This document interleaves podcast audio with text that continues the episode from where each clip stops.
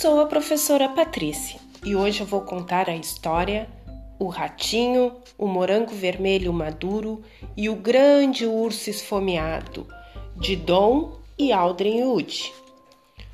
Oi, Ratinho, o que você está fazendo? Ah, já sei, você vai colher aquele morango vermelho maduro. Mas, Ratinho, você não ouviu falar do grande urso esfomeado?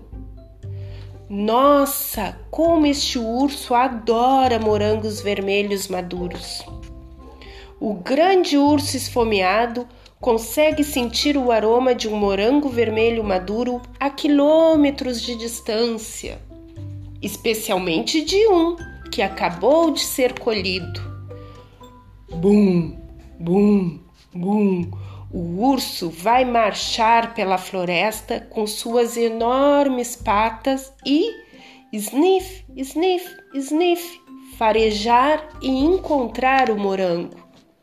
Não importa onde ele esteja escondido ou quem o estiver guardando, ou como ele estiver disfarçado. Rápido! Só há uma maneira no mundo inteiro para salvar um morango vermelho maduro de um grande urso esfomeado. Corte-o em dois. Divida metade comigo.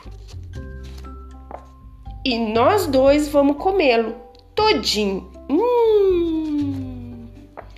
Pronto! Este é um morango vermelho maduro que o grande urso esfomeado jamais comerá. Fim.